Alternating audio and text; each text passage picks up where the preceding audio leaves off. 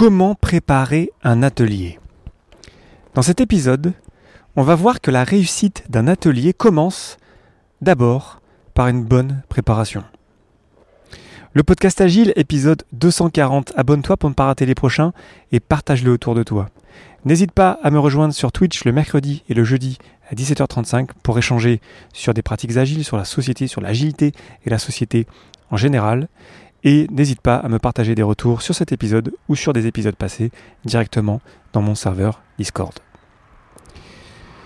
Je vais encore tenter de faire un épisode sans pause, sans édition, donc il y aura peut-être des petites erreurs, donc je travaille ça, c'est un de mes défis du moment, j'en parlais sur Twitch justement mercredi. Donc voyons voir si je suis capable de te sortir cet épisode sur le canvas de facilitation d'une traite.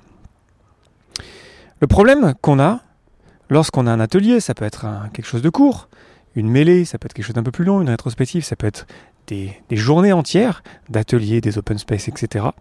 C'est que la préparation est cruciale. Et lorsque, personnellement, lorsque je ne suis pas prêt, lorsque je ne suis pas clair sur les données d'entrée, sur c'est quoi l'objectif, sur les participants, ben c'est un petit peu inconfortable.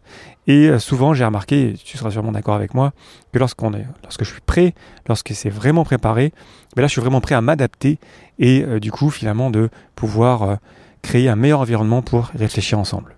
Donc, la clé, c'est la préparation. C'est évident, on se dit comme ça, mais qu'est-ce que ça veut dire la préparation et comment est-ce qu'on peut vraiment bien se préparer? Moi, ce que j'utilise, c'est le canvas de facilitation. Alors, il y a plusieurs versions. Moi, j'utilise la version de Anthony Boubier de 2018. Je te mets un lien dans les sources de l'épisode pour le retrouver. Et l'idée dans cet épisode, c'est donc ce... Pardon, je la refais.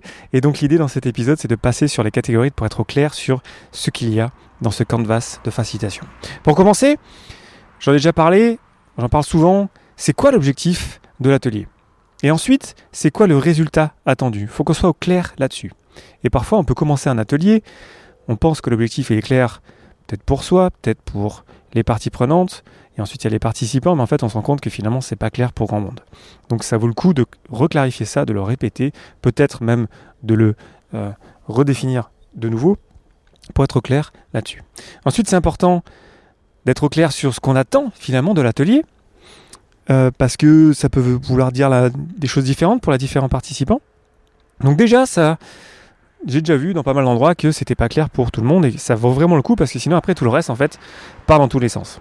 Donc là d'ailleurs j'enregistre du euh, jardin de mes parents donc tu entends un petit peu peut-être la piscine, tu entends euh, les voitures donc voilà j'essaie de tenter des enregistrements en extérieur, n'hésite pas à me dire ce que tu en penses, si c'est intéressant, si c'est sympa à écouter. On continue sur le canvas de facilitation. Ensuite, il faut qu'on soit au clair sur les données d'entrée.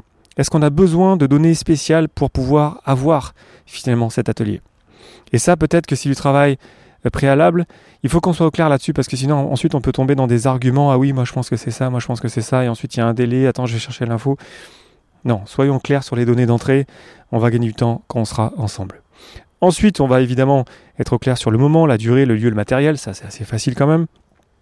Ce que j'aime bien aussi dans le canvas de facilitation, c'est qu'il y a les problèmes éventuels et les solutions associées. Euh, typiquement, bah, quand on est à distance, ce sont les problèmes techniques. Ensuite, ça peut être euh, l'absence d'une partie prenante clé. Ça peut être un conflit ouvert entre les parties prenantes. Donc, on a besoin de, voilà, de checker un petit peu les risques qu'on peut avoir dans cet atelier et voir comment on peut s'y préparer et peut-être les gérer même en amont. Et après ça, après qu'on soit au clair sur l'objectif, sur les résultats attendus, sur les données d'entrée, sur les participants, ah j'ai oublié de dire ça d'ailleurs, c'est quasiment le plus important, les participants évidemment, qui sont-ils? Est-ce qu'ils sont décisionnaires? Est-ce qu'ils peuvent décider? Est-ce qu'ensuite, après l'atelier, est-ce qu'ils peuvent agir après avoir pris une décision? Là peut-être une matrice RACI pour Responsibility, Accountability, uh, Consulted and Informed, j'en reparlerai dans un épisode euh, prochain. Donc être au clair en fait si on va pouvoir décider déjà, si ensuite on va pouvoir agir. Parce que si euh, on passe du temps pour décider mais que finalement ce n'est pas suivi d'action, mais en fait on vient juste de perdre notre temps et c'est du gaspillage. Donc être clair sur les participants, qui sont-ils, quelle est leur position dans la boîte, est-ce que euh, est-ce qu'il y a des liens peut-être entre ces personnes-là? Ça vaut le coup peut-être de faire des interviews en one-on-one directement avec eux pour être au clair sur ce qu'ils attendent de l'atelier. Donc ça implique, là on comprend clairement, pas mal de préparation. Et seulement, et là j'y arrive enfin, seulement quand on a tout ça, donc l'objectif, le résultat attendu, l'entrée, les participants, le moment, la durée, le lieu, le matériel, les problèmes éventuels et les solutions associées, c'est là seulement après qu'on va s'occuper de la structure et des activités qu'on va faire ensemble. Alors que parfois, et ça a été d'ailleurs une erreur que j'ai faite moi-même plein de fois, je voulais euh, explorer telle ou telle activité alors que c'était peut-être pas la meilleure activité dans le contexte de l'équipe en question ou du groupe en question euh, que je devais euh, servir. Donc c'est là où c'est intéressant de se poser la question. En fait, on peut adresser ce groupe-là de plein de manières différentes. Dès l'instant, on a toutes ces données d'entrée qui sont claires. Parce qu'une équipe qui démarre et qui va faire sa première rétrospective, on va pas lui proposer les mêmes formats qu'une équipe qui euh, fait des rétrospectives depuis 10 ans, évidemment. Donc s'adapter à ça, être plus proche de, la connaissance des gens, arriver à quelque part, comme on dit, euh, les rencontrer où ils sont, meet them where they are, pour pouvoir les aider au mieux dans l'état dans lequel ils sont, dans lequel, euh, lequel le groupe est. Donc tout ça, ça doit servir l'objectif de l'atelier. C'est vraiment ça qui nous rassemble, l'objectif, l'objectif, l'objectif, le pourquoi, et tout suit logiquement par rapport à ça. Quelques petits points clés ensuite, euh, par rapport aux participants, ce qui est euh, encore, plus, encore mieux, si on y arrive, c'est de faire en sorte quelque part qu'on connaisse les participants, qu'on connaisse pardon les participants comme si on bossait déjà avec eux. D'où l'intérêt de garder un facilitateur ou une facilitatrice qui bosse déjà avec nous depuis longtemps, par exemple un coach agile local ou un Scrum Master, ou le Scrum Master de notre équipe évidemment, parce que du coup ça va faciliter plein de choses. Et dès l'instant, évidemment, où cette personne va rester neutre, comme je disais dans l'épisode de la semaine dernière sur la facilitation en général. J'ai parlé du fait que le groupe puisse décider, puisse agir. C'est très important. Et ensuite, pour la préparation, moi ce que j'aime bien faire, c'est co-construire l'atelier et répéter avec les parties prenantes. Sur un truc important, il va y avoir peut-être une ou deux, trois répétitions. Il y en aura forcément une avec les parties prenantes pour vraiment qu'on comprenne que c'est pas juste moi dans mon coin qui prépare le truc. Je me colle le plus proche possible de leurs besoins. Et ensuite, on prend leur retour. Forcément, eux, ils veulent influencer aussi l'objectif euh, ou euh, même la, manière dont ça va être fait. Et pourquoi pas Donc, c'est là où on aura aussi besoin de l'objectif en amont pour être sûr qu'on sert cet objectif-là et pas juste euh, la personne qui nous a demandé de faciliter l'atelier. et c'est là, justement, lorsque on est prêt, lorsqu'on est clair sur tout ça, que là, on peut s'adapter.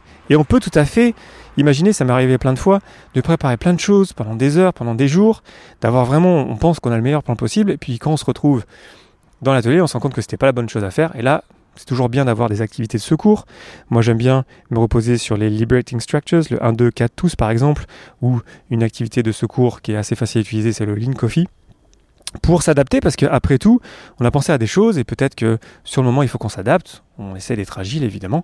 Et du coup, dès l'instant où on est prêt, on est au clair sur plein de choses, c'est là où on peut s'adapter. Par contre, si on n'a pas d'objectif, si on n'est pas au clair sur plein de choses, c'est là où en fait on s'adapte, mais dans quelle direction, ça, on ne sait pas.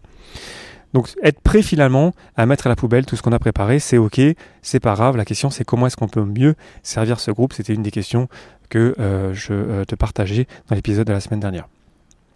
Tout ça, on comprend bien que ça prend du temps, c'est pas magique. Donc une règle non écrite, je dirais, ce serait que trois fois le temps de l'atelier pour le préparer, c'est pas déconnant, ça peut être plus, hein, ça peut être beaucoup plus, ça peut être un peu moins, ça peut un peu moins, pardon. Mais voilà, ça prend du temps, il n'y a pas de magie, il faut vraiment bien faire les choses parce que du coup, on va maximiser euh, le résultat qu'on va atteindre ensemble et ça vaut vraiment le coup de passer du temps pour bien préparer la chose. Un truc que j'utilise souvent, c'est de se connecter en avance avec les parties prenantes, peut-être une demi-heure avant l'atelier, pour refaire une petite répétition pour être clair là-dessus, parce que ça arrive qu'on ait des idées de dernière minute, qu'il y ait des données de dernière minute, et c'est ok de, s'adapter à la dernière minute dès l'instant où on a un objectif qui est clair. Et, euh, ça permet aussi de démarrer fort, parce qu'ensuite on a un petit peu chaud, on s'est remis tout en tête et on démarre vraiment sur les chapeaux de roue, on met de l'énergie, on a un bon départ, ce qui est très important euh, pour pouvoir avoir une belle expérience. Donc je te mets le lien du canvas directement dans les sources de l'épisode. Je t'invite à y jeter un œil, je t'invite à le tester. Moi, c'est vraiment un, truc que j'utilise depuis longtemps et qui me permet vraiment d'être sûr que voilà, je, suis au clair sur euh, la préparation et sur l'atelier qui s'en vient. Et maintenant, après, dès l'instant après tu es habitué à l'utiliser, ben forcément, tu n'as plus besoin de l'utiliser à chaque fois, mais ça permet vraiment de revenir sur les fondamentaux dont on a besoin pour avoir un atelier constructif. Voilà, je crois que j'ai tout dit. Euh, c'était pas trop mal, j'ai l'impression, comme ça, euh, directement, sans édition. J'espère que ça t'a été utile. Je te remercie infiniment pour ton attention et tes réactions. C'était Léo Daven pour le podcast Agile et je te souhaite une excellente journée et une excellente soirée.